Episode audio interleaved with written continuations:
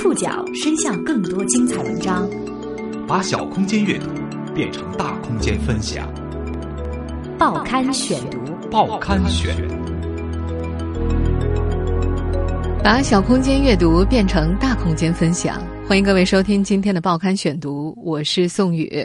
今天为大家选读的文章摘自《中国新闻周刊》和央视，和大家一起来了解一个寻根的故事。最近，台湾著名导演钮承泽因为参加了一档节目而得以回到故乡北京，探究自己血脉和家族的渊源。这是他几十年来第一次认认真真的回望自己的来路。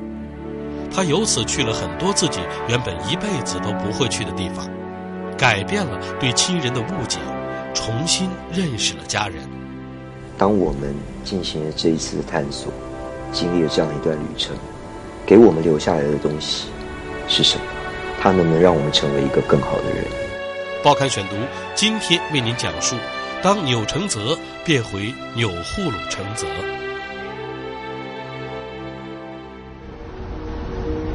北京，一百年前北洋政府的所在地，也是孔繁景的发迹之地。今天在节目一开场听到的这个片段，出自央视十一月十六号播出的探寻家族历史的纪录片《客从何处来》的第二季。这些零星的描述，让太外公在我心里的形象越来越复杂。很繁景，这个以前只停留在传说中的祖辈，现在我越来越想走进他。说话的这位是台湾著名导演钮承泽。钮承泽的口音不是标准的台湾腔。带着那么丁点儿京腔，有些八旗子弟的余韵。这样的口音，我们经常会在由长风或者赵雷演绎的那些由外省移民第一代拍摄的台湾老电影当中听到。根据钮承泽自己讲述，小的时候他的口音更加京腔，后来读书为了融入大众，才刻意学了一些台湾口音。钮承泽，祖籍北京，台湾演员，金马奖导演。电影作品《猛侠》《Love》深受两岸观众欢迎。狗仔的相机你都敢摔，不怕被血臭啊？在这部探寻家族历史的纪录片里，钮承泽又一次回到了故乡北京，算是为从青年时代就离开这里，最后落户台湾，并且终其一生也没有回到故土的父母寻找祖先的痕迹。他随着节目组来到北京一座藏匿在胡同深处。由四合院改建而成的高级酒店，在那里，他被安排和外婆的弟弟、他的舅公进行会面。这座位于萧道口北兵马司胡同的酒店，是钮承泽曾外祖父曾经的家。向导为他一一指认：太公的房间，外婆的房间。钮承泽觉得很新鲜，却还有一些迷茫，挥之不去。在此之前，他虽然多次到过北京，却从来没有机会回过祖先的旧居。如果按照满族的姓氏全称，钮承泽的名字应该是钮祜禄承泽。钮祜禄氏的祖上出过六位皇后，其中比较有名的是慈安太后，而他母亲的家族向上追溯，则发源自安徽，后来也落户北京。钮承泽太婆的父亲当过恭亲王的总管。而太公的舅舅据说是袁世凯身边的亲信，在袁世凯去世的时候也守在旁边，甚至在钮承泽家族内部还一直暗暗流传着关于袁世凯死因的秘密传说。祖籍北京的钮承泽心里有一座他自己的北京城，那是他根据史料、某张家族的老照片、小时候读过的林海音的《城南旧事》。还有外婆与父亲絮絮叨叨的讲述，并最终加入想象，自己拼贴而成的北京城。报刊选读继续播出。当钮承泽变回钮祜禄承泽。一九九五年，钮承泽第一次到北京，那年他二十七岁。他回忆，那时他在陕西拍电影，在陕北待了三个月。他的好友屈中恒正好也到大陆拍戏，工作结束之后，两个人就在银川会合，一起去了北京。在北京，屈中恒陪着钮承泽一起见到了大批钮家的亲戚。那时，他们中的大部分人依旧住在破旧的筒子楼里，在那里，钮承泽边喝着呛到嗓子眼的北京二锅头，边听他们用柔和的京腔说着从前的故事。对于第一次到北京的感受，他用“大获得解”来形容。钮承泽说自己和弟弟的牙都很烂，但是他的妈妈简直是齿如边贝。爸爸的牙也还好，结果到了北京一看，基本上钮家的人都是一口烂牙，让人不得不感叹基因的强大。还有一次让钮承泽印象极为深刻的是，在北京，堂哥陪他出门，出租车上，堂哥坐在副驾驶，他坐在后排，他看到堂哥留着平头的侧影，那刻他心里一动，因为他觉得自己在堂哥的身上见到了父亲，一个他从未有机会认识的。年轻时候的父亲。第二年，钮承泽又趁着去天津拍戏的机会，再次来到了北京。正值旧历新年前期，天气很冷。某一天黄昏，他去了景山公园，有雾，站在亭子上向下望去，是一片苍黄中的皇城风景。向上望去。看见的是破碎又斑驳的琉璃瓦屋檐，上面零零落落的长着野草，在冷风中摇曳。那是钮承泽第一次意识到北京城的美。很多年之后，他做过一个梦，在梦里自己变成了一只紫禁城的鸟，像电影航拍长镜头一样俯瞰着下面的庭院楼阁。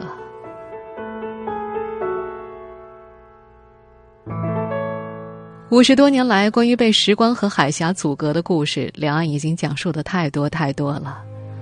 其中有鱼右任氏：“葬我于高山之上兮，望我大陆，大陆不可见兮，只有痛哭的悲歌。”也有余光中式的：“当你的女友改名为玛丽，你怎能送她一首菩萨蛮式的苦涩调侃？”但虽然身为台湾外省第二代。钮承泽却并不喜欢在电视中讲述那些煽情的段落，他甚至不喜欢龙应台那部著名的大江大海一九四九，因为动人的是那些故事本身，而并不是煽情的文笔。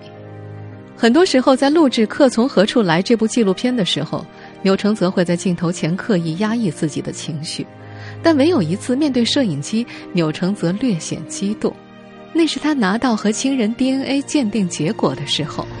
我也有点。有五分钟哦。嗯，哎，没有人知道，在那五分钟里，他究竟思考了一些什么。但是五分钟过后，他的神态又重新变得坦然。台湾作家钟理和有一部自传体小说，叫做《原乡人》。原乡，是台湾特有的词汇。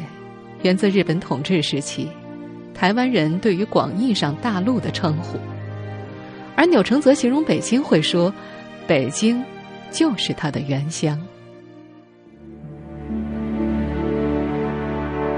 发现我最恐惧的事情就是变成我的父亲。父亲这个称呼对于钮承泽来说很复杂，在他的生命中有两个人充当了父亲的角色。一位是与他血脉相连的真正的父亲，而另一位是导演侯孝贤。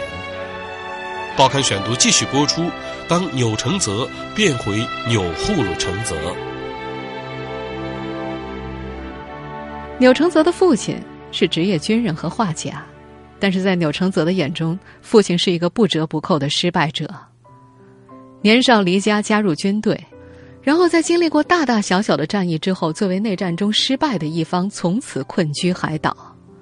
少年子弟就在外省的江湖渐渐老去，再也没有等到归家洗客袍的那一天。而钮家这一脉的荣光，仿佛也随着父亲来到台湾的那一刻起戛然而止，从此更多的意味着破败和衰落。在少年时代，钮承泽最不愿意听到的一句话就是“你和你爸一模一样”，因为父亲的人生是他所见过的最悲惨的人生。背井离乡，郁郁不得志，命运似乎觉得这些元素还不够悲剧，随后又狠狠的加上了更加浓重的一笔。大家好，我是牛成泽。渐冻人的痛苦，我非常清楚，因为我爸就是渐冻人。我们现在听到的这段录音是二零一四年为渐冻人筹款的冰桶挑战风行时，钮承泽的录音片段。在那段挑战视频里，他讲述了父亲的悲剧故事。在我大概小学四年级的时候，是职业军人，也是画家的他，有一天在画画的时候，发现自己的手在抖，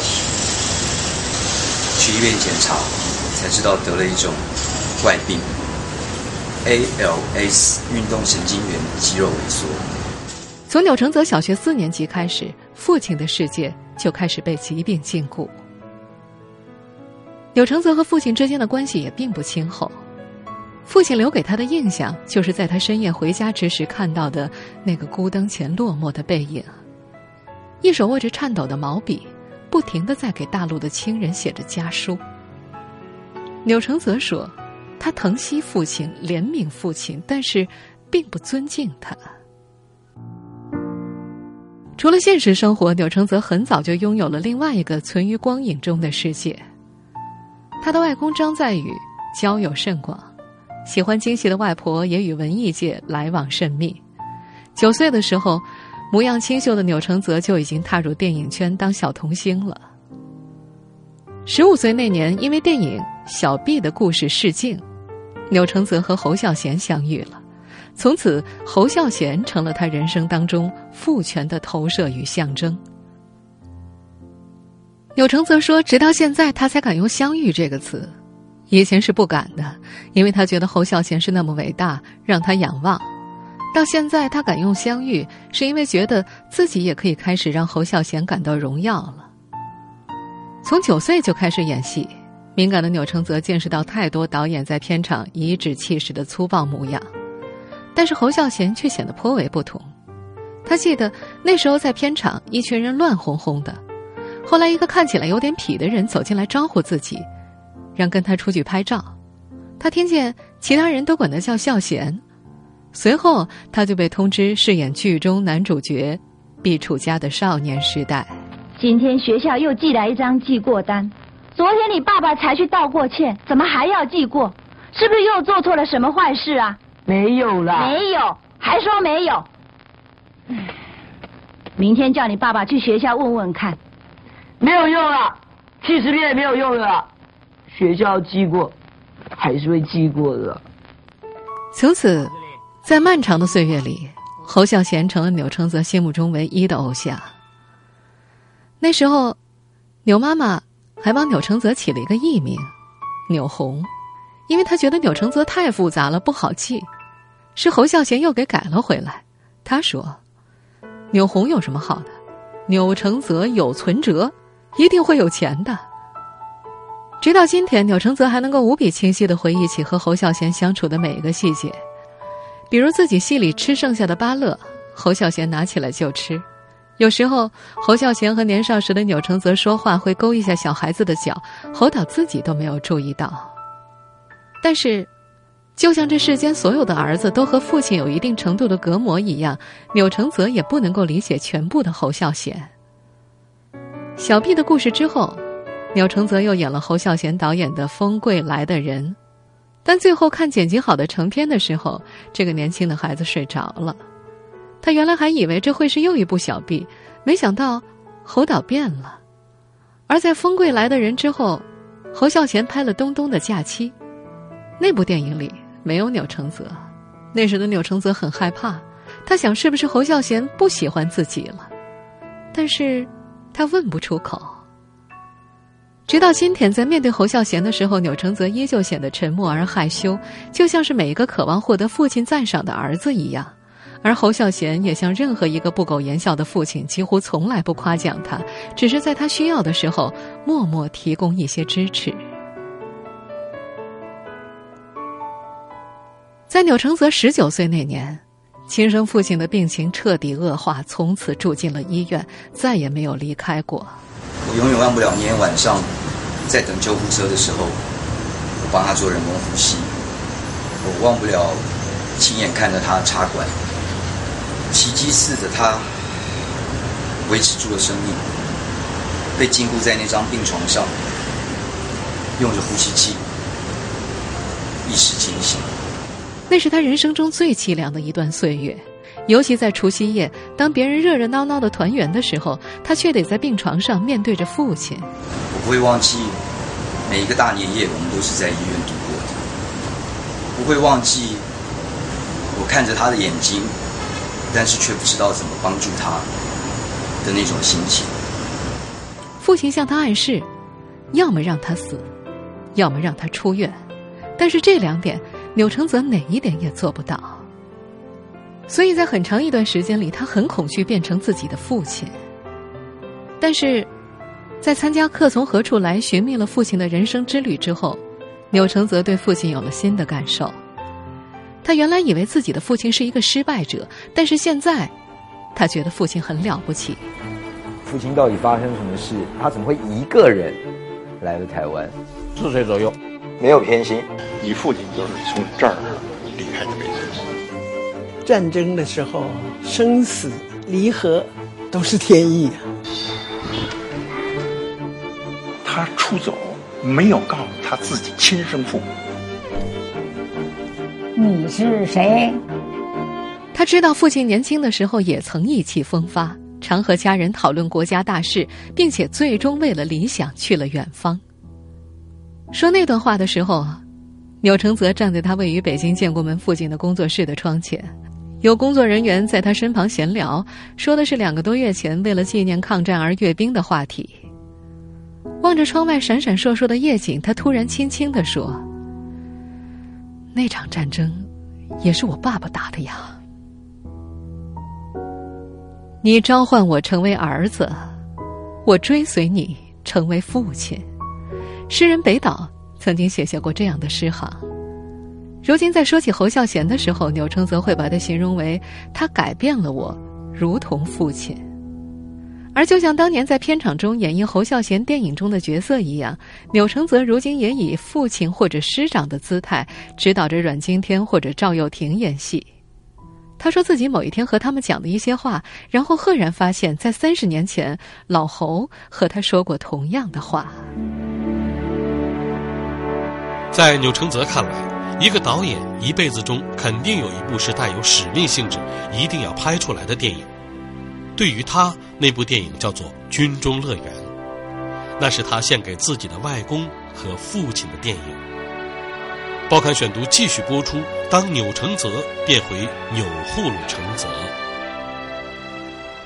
肩上扛着枪，手榴弹挂胸膛。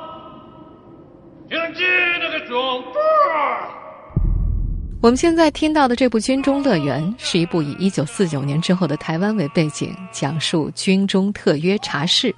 事实上，也就是国民党为了解决大量独身到台湾的老兵们的生理问题而成立的军中妓院的故事。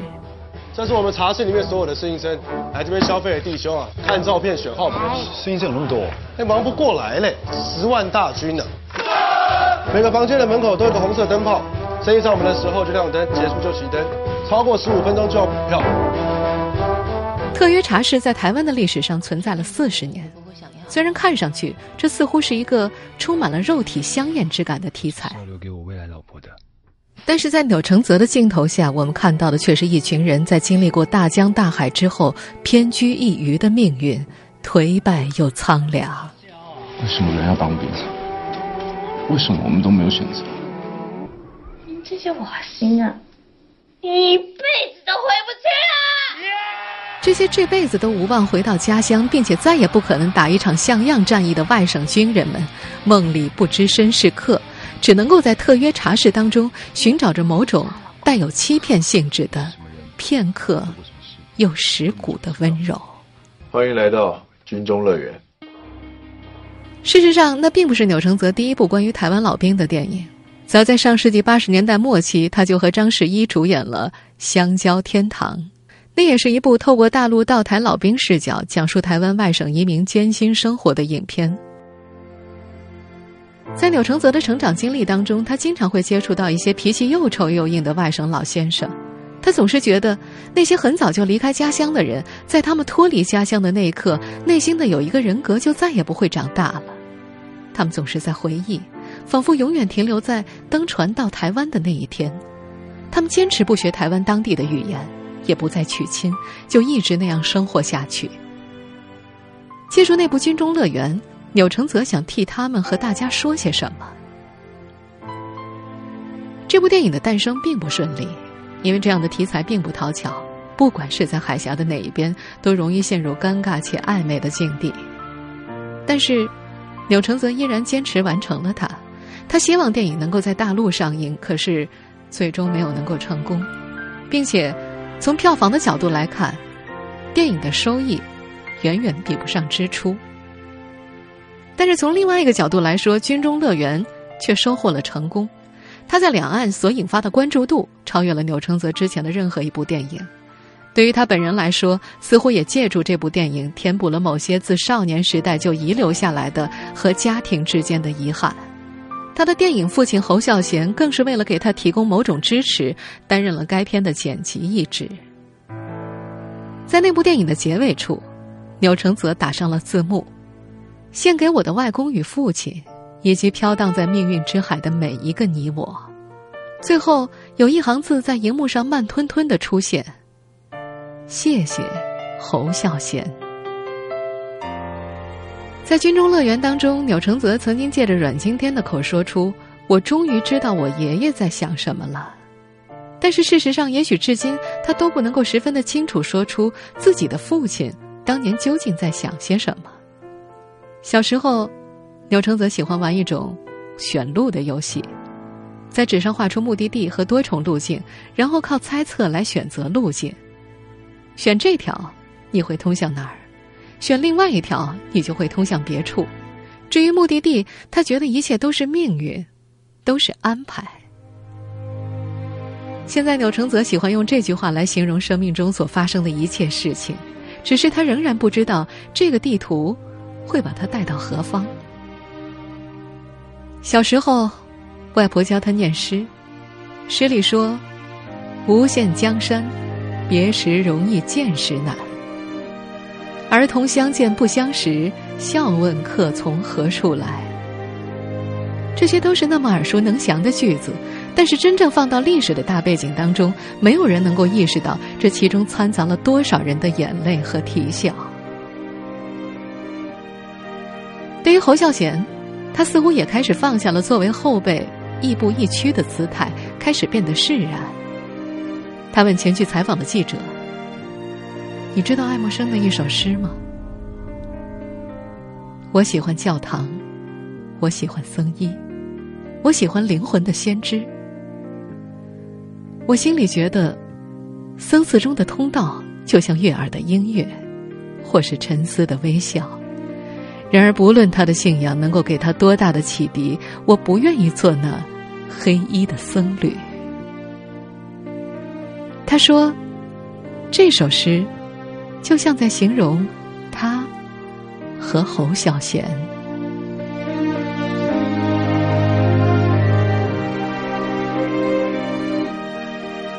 听众朋友，以上您收听的是《报刊选读》，当钮承泽变回。钮祜禄承泽，我是宋宇，感谢各位的收听。今天节目内容综合了《中国新闻周刊》以及央视的内容。收音节目复播，您可以关注《报刊选读》的公众微信号，我们微信号码是《报刊选读》拼音全拼。下次节目时间，再见。